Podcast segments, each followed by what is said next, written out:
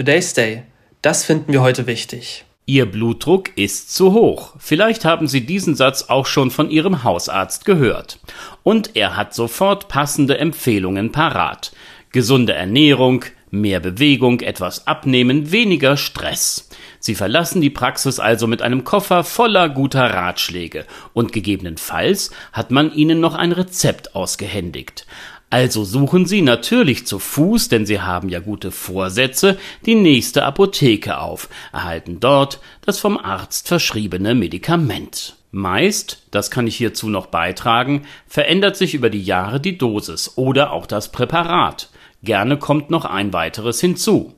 Ich habe für Sie nachgeschaut. Morgens gibt es 5 Milligramm Ramipril, am Abend 5 Milligramm des Beta-Blockers Nebivolol.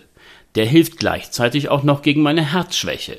Ich bin also bestens versorgt ob es nicht weniger Tabletten täten? Man müsste über die Sache mit der Bewegung noch einmal nachdenken. Wir hier bei netkiosk.digital lieben Studien.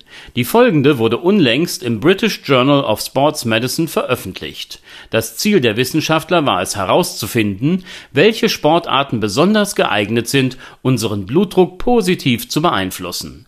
Dazu führten sie eine Meta-Analyse auf der Basis von 270 klinischen Studien durch, die den Zusammenhang zwischen der Ausübung unterschiedlicher Sportarten und deren Wirkung auf den Blutdruck untersucht hatten. Dieser nimmt ab, wenn man Disziplinen wie Radfahren oder Joggen ausübt. Auch Kraft- und Intervalltraining helfen. Allerdings gibt es offenbar Bewegungsabläufe, die noch effektiver, nämlich doppelt so gut, den Blutdruck von Menschen senken helfen. Man nennt sie isometrische Übungen. Bei diesen werden ohne Bewegung Muskelgruppen angespannt. Der Unterarmstütz, die Skihocke, Handgriff-Kraftübungen und der Wandsitz, das sind die All-Stars dieser Trainingskategorie. Sie tragen am effizientesten zur Senkung des Blutdrucks bei. Die Übungen, sofern sie länger durchgehalten werden, erhöhen die Muskelspannung.